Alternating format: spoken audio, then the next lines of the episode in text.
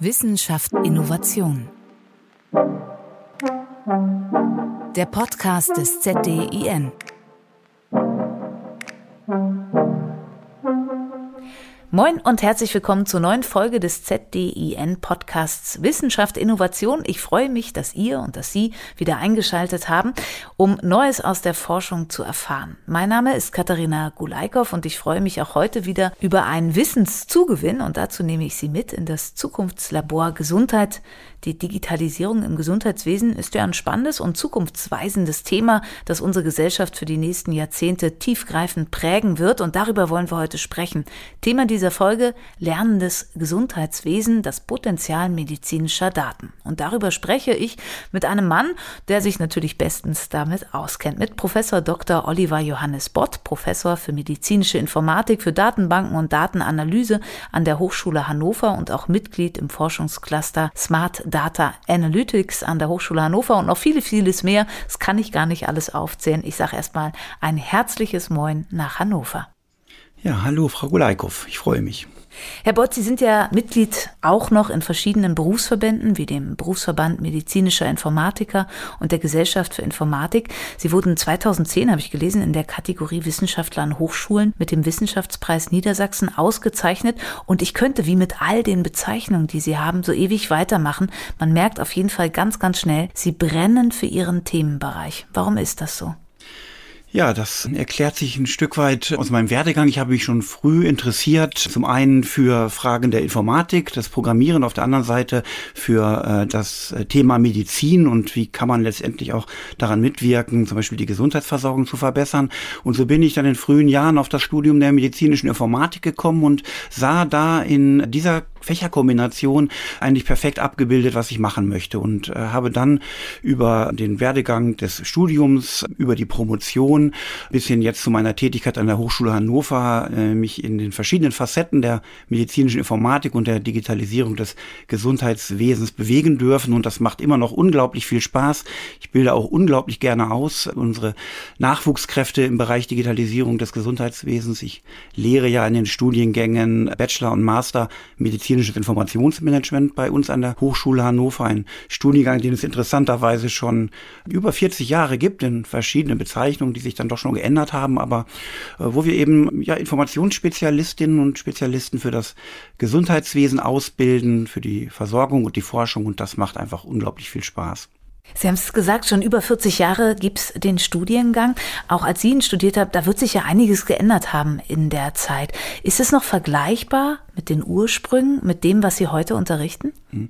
Ja, es hat sich natürlich doch unglaublich viel getan. Äh, wir haben die technologische Entwicklung, wenn wir, wenn ich überlege, als ich damals angefangen habe, dann standen Rechnerkapazitäten zur Verfügung, die heute äh, in jedem Handy zur Verfügung stehen.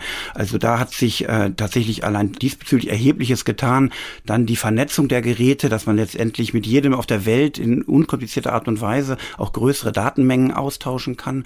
Aber es hat sich auch in der Methodik und den zur Verfügung stehenden Werkzeugen unglaublich viel getan. Das heißt, wie Datenverarbeitung auch betrieben wird. Von früher viel in Papier, auch zum Beispiel in klinischen Studien, papierbasiertes Dokumentieren, dann später vielleicht übertragen in Rechnersysteme und dann ist immer weitergekommen und ist ja jetzt schon mit auch technischen Infrastrukturen ausgestattet, die eben äh, das Erfassen von, von Daten systematisch ermöglichen, den Austausch von Daten ermöglichen und auf diesen Daten zu arbeiten auch entsprechend ganz erheblich vereinfachen. Also wenn wir zum Beispiel an Verfahren der künstlichen Intelligenz denken, die wären damals ja in dem Umfang gar nicht möglich gewesen, wie wir heute tatsächlich damit arbeiten können, riesige Datenmengen in kürzester Zeit äh, zu analysieren und daraus Schlussfolgerungen zu ziehen. Da hat sich einfach unglaublich viel getan. Und auch unsere Ausbildungsgänge müssen da natürlich mitwachsen. Das heißt, wir sind immer bestrebt, auch neue Entwicklungen äh, auf dem Gebiet, wie zum Beispiel das Thema künstliche Intelligenz, was in den letzten Jahren ganz erheblich nochmal einen Schub gewonnen hat, äh, maschinelles Lernen beispielsweise, das auch in die Studiengänge äh, zu integrieren und auch anzubieten, sodass unsere Absolventinnen und Absolventen auf dem äh, Arbeitsmarkt auch gut reüssieren können. Gerade in der Informatik, und das wird in der Medizininformatik nicht anders sein, werden ja unwahrscheinlich viele Leute gebraucht. Wie können Sie, gerade weil Sie ja so brennen für Ihr Thema, junge Menschen begeistern, Medizininformatik zu studieren? Warum ist das ein guter Studiengang? Mhm.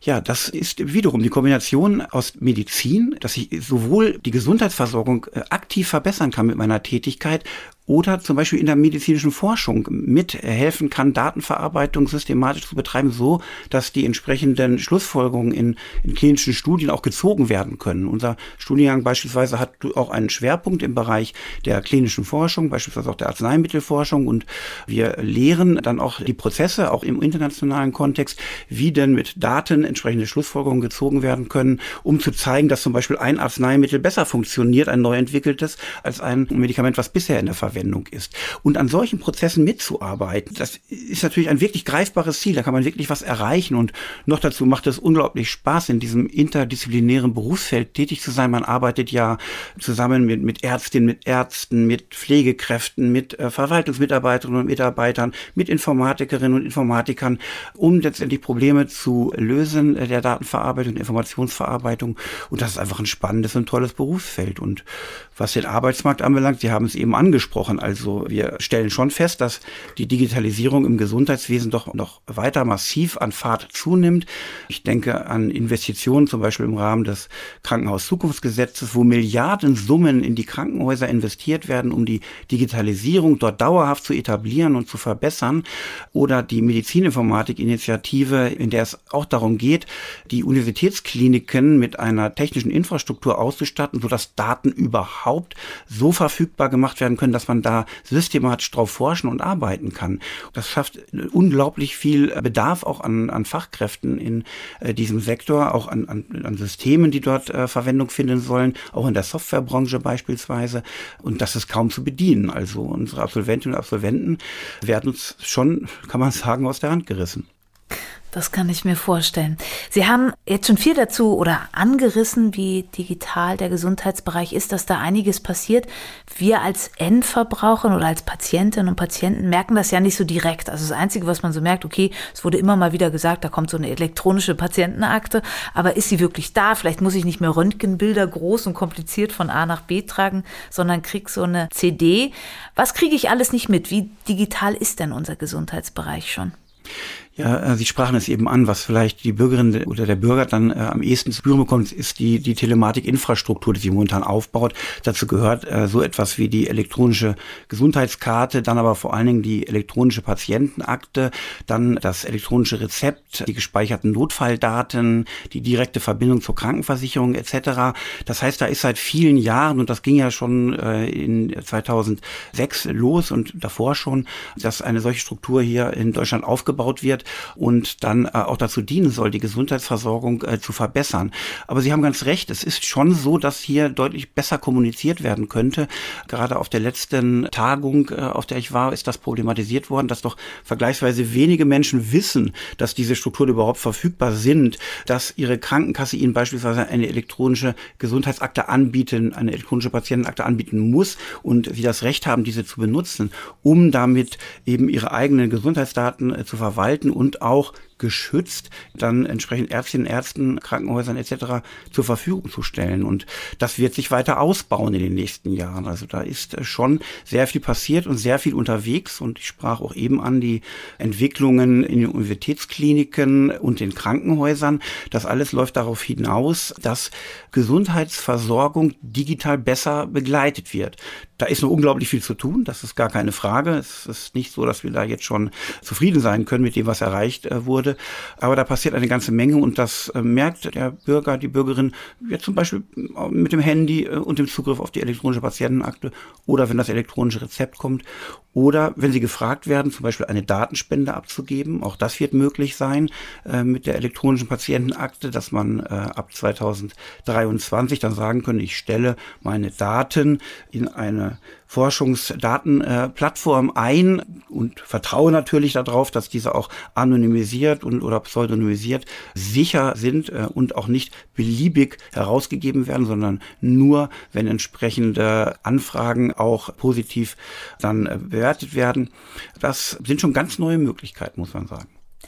Dann schauen wir uns doch Ihren Forschungsbereich einmal genauer an und was Sie im ZDN im Zukunftslabor machen. Und komme ich einmal zu unserem Titel der Folge zurück. Die nennt sich ja Lernendes Gesundheitssystem, das Potenzial medizinischer Daten. Also fangen wir doch mal mit der Begriffsklärung an. Was ist denn eigentlich ein lernendes Gesundheitssystem? Ja, ein lernendes Gesundheitssystem ist letztendlich abhängig davon, dass die Daten aus der Gesundheitsversorgung und aus der Forschung, der medizinischen Forschung geeignet zur Verfügung gestellt werden, um dann zum Beispiel mit entsprechenden Algorithmen des maschinellen Lernens, der künstlichen Intelligenz mit diesen Daten zu arbeiten, sie zu analysieren, entsprechende Muster zu erkennen äh, und entsprechendes Wissen abzuleiten, an welchen Stellen beispielsweise die Diagnostik auf der Basis von Daten in einer bestimmten Fragestellung verbessert verbessert werden kann. Ich kann ein plastisches Beispiel bringen. Ich habe gerade selber in einem Projekt gearbeitet. Da ging es darum, im Kontext der Nierentransplantation ein System zu entwickeln, das letztendlich vorhersagt, äh, ob bei der Patientin, dem Patienten mit dem Nierentransplantat eine Abstoßungsreaktion vorliegt. Da haben wir die entsprechenden Daten aus der Historie des äh, Patienten, der Patientin genommen, bis zum entsprechenden Untersuchungszeitpunkt in ein entsprechendes selbstlernendes System dann integriert integriert und daraus dann einen sogenannten Prädiktor, ein Vorhersagesystem entwickelt, das dann einen Hinweis gibt der betreuenden Ärztin, dem betreuenden Arzt, äh, ob dann aus der Perspektive des gelernten Musters wohl eine Abstoßungsreaktion vorliegt oder nicht und ob dann entsprechender Handlungsbedarf besteht als Unterstützung für die entsprechende Entscheidung am äh, Patienten, an der Patientin. Und das ist ein Beispiel aus der Diagnostik. Man kann äh, Beispiele finden für die Therapie, wo dann entsprechende Therapieempfehlungen Empfehlungen auch gelernt werden oder entsprechend in regelbasierten Systemen hinterlegt sind, bis hin zur Auswertung von Daten äh, aus einer Makroperspektive, wo man dann letztendlich zum Beispiel epidemiologische Daten äh, verarbeitet und daraus entsprechende Schlussfolgerungen zieht, die dann Auswirkungen haben könnten auf die zum Beispiel Änderung von Behandlungsprozessen und der Auswahl von Behandlungsmethoden beispielsweise. Und so lernt das Gesundheitswesen vor allen Dingen auch an den Daten, die entsprechend äh, zur Verfügung gestellt werden. Und deswegen ist es auch so wichtig, ich hatte es eben angesprochen, diese Datenintegrationszentren, von denen ich sprach, diese elektronische Patientenakte etc., all die Systeme, die überhaupt erst einmal das Gesundheitswesen in die Lage versetzen, Daten zur Verfügung zu stellen und zur Verfügung zu haben, um auf der Basis zu arbeiten, das sind schon ganz wichtige Bausteine dafür. Und wenn ich jetzt den Bogen schlage zum Zukunftslabor Gesundheit, da stellen wir uns ja genau diese Fragen und haben das in entsprechenden Teilprojekten organisiert. Äh, Im Teilprojekt 1 beispielsweise äh, überlegen wir ganz konkret, wie können solche Forschungsdatenplattformen aussehen? Äh, wie müssen die Formate sein, in denen die Daten dort gespeichert werden? Wie kann ich die entsprechende Datenqualität sicherstellen und bewerten? Das ist ein ganz entscheidender Punkt. Nur wenn ich wirklich hochwertigste Daten habe, kann ich mit entsprechenden Rechnerverfahren überhaupt äh, sinnvolle Aussagen treffen. Also das versucht dieses Teilprojekt zu beantworten äh, und eine solche Plattform zur Verfügung zu stellen und auch zu regeln, wie sind denn die Zugriffsprozesse? Wie fragt denn ein Forschender an, welche der Daten benötigt für eine bestimmte Forschungsfragestellung und wie wird das bewertet, beurteilt, wie werden die Daten dann zur Verfügung gestellt?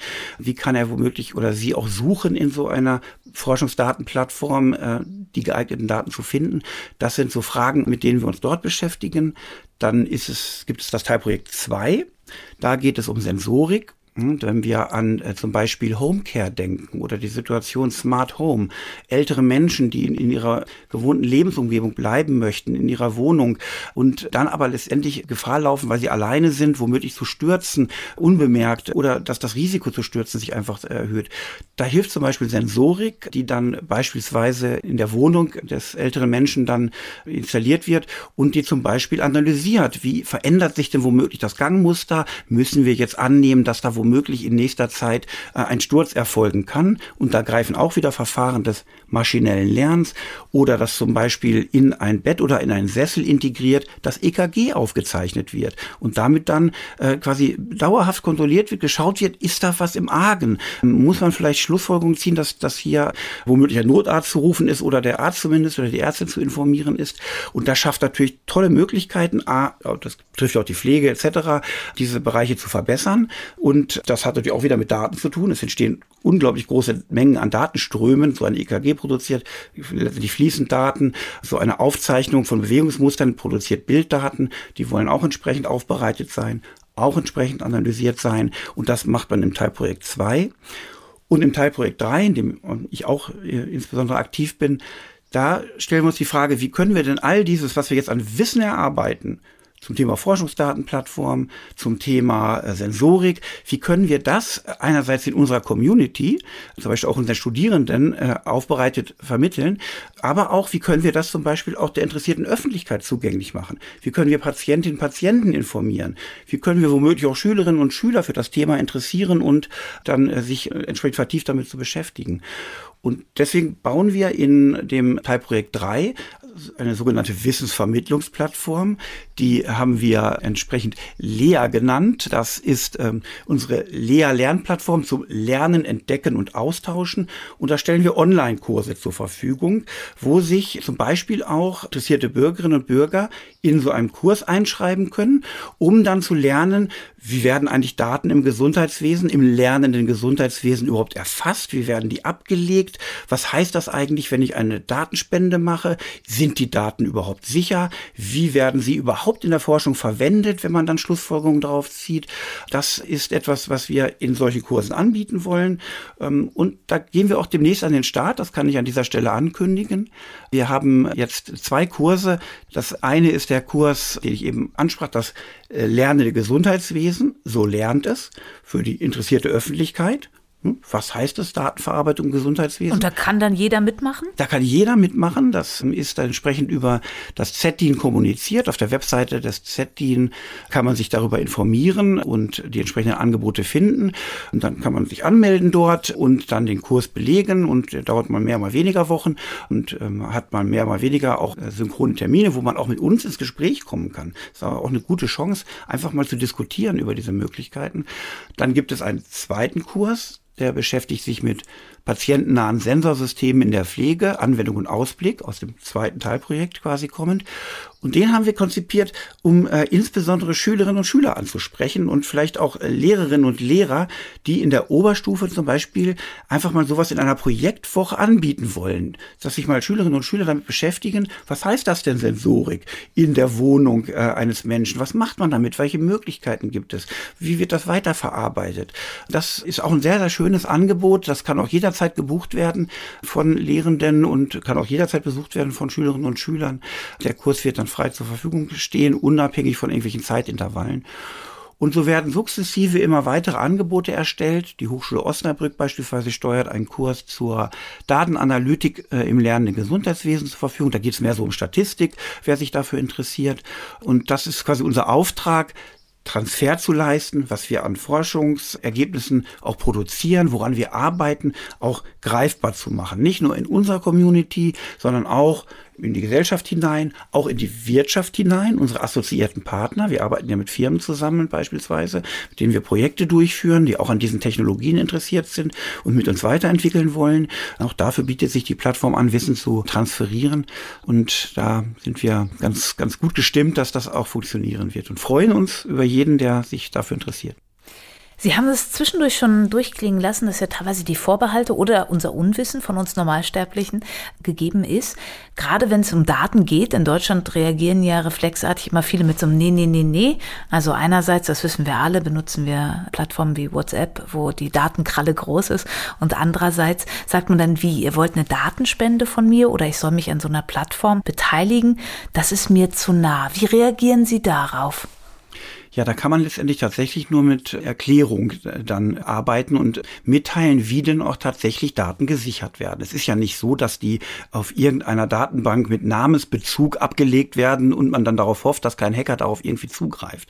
Natürlich ist man sich der Situation bewusst, dass es hier gerade bei medizinischen Daten um höchst sensible Daten geht äh, und dass die in besonderem Maße mit allen Mitteln der Technik äh, auch geschützt werden und derer gibt es wirklich sehr, sehr gute Daten zu verschlüsseln zum einen, so dass auch nur diejenigen zugreifen können, die überhaupt zugreifen dürfen, dann entsprechende Berechtigungskonzepte auch zu verwalten, aber auch Methoden, Daten zu anonymisieren, zu pseudonymisieren, so dass überhaupt kein Rückbezug hergestellt werden kann auf die Patientin, den Patienten, der die Daten äh, entsprechend gespendet hat.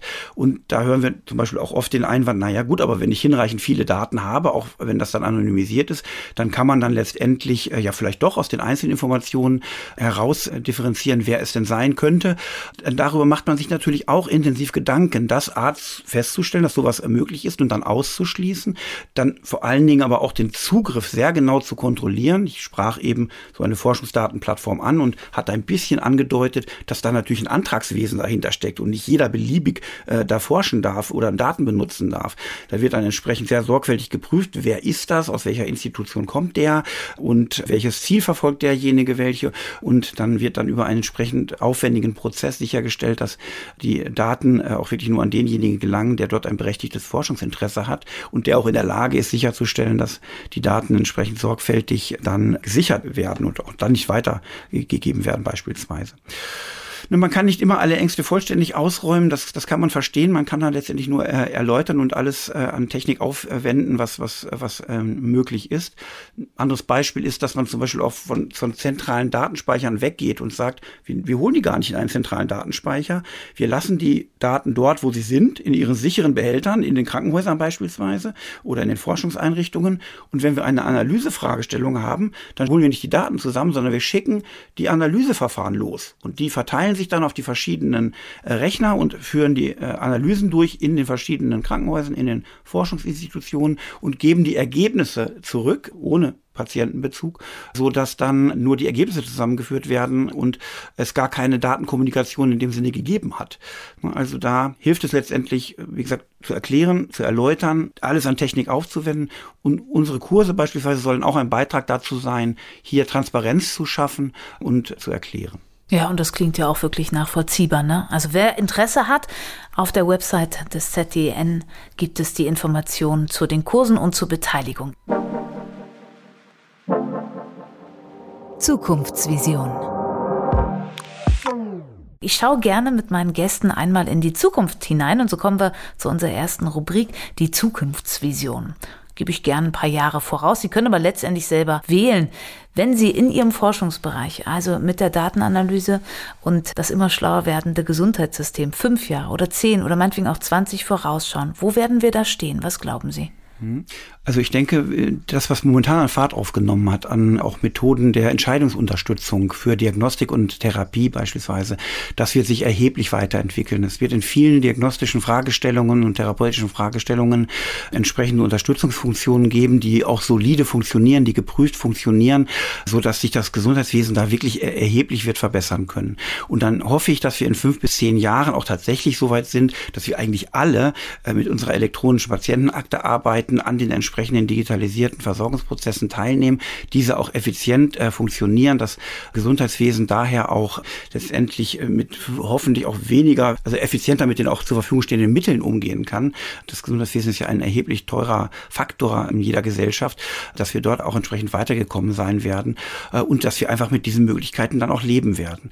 Also da wird es ganz erhebliche Entwicklungen äh, geben, die wir zum Teil haben schon beobachten können, aber die sich äh, auch nochmal ganz erheblich ausweiten werden, weil wir einfach mit den Datenanalysemethoden jetzt äh, und den dann zur Verfügung stehenden Daten, die jetzt ja beginnen tatsächlich in den Universitätskliniken, in der Telematikinfrastruktur, in den Forschungsdatenzentren zur Verfügung zu stehen, gesichert auf sicherer Basis dann noch zu arbeiten. Um dann eine bessere Diagnostik zu haben und die Ressourcen besser einzusetzen, ne, was Sie gesagt genau. haben.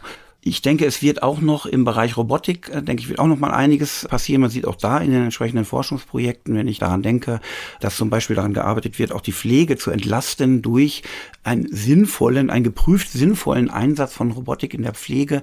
Da hat es auch deutliche Fortschritte gegeben. Da werden wir vermutlich, das würde ich auch erwarten, in den nächsten Jahren nochmal erhebliche Fortschritte sehen.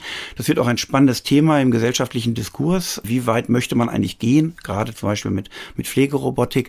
Was ist sinnvoll? Was entfremdet entfremdet aber womöglich den Menschen von, von der Pflegekraft, von, von dem menschlichen Bezug. Wo muss man aufpassen? Wo sind Grenzen? Da wird man auch einen gesellschaftlichen Diskurs führen müssen. Wie weit möchte man mit dieser Methode und auch Methoden der künstlichen Intelligenz gehen? Aber wenn man das sorgfältig tut, denke ich, sind da unglaubliche Chancen, die sich realisieren lassen. Vernetzte Innovation. Sie haben es gerade schon erwähnt, aber wir machen es nochmal explizit in unserer zweiten Rubrik, die schimpft sich vernetzte Innovation.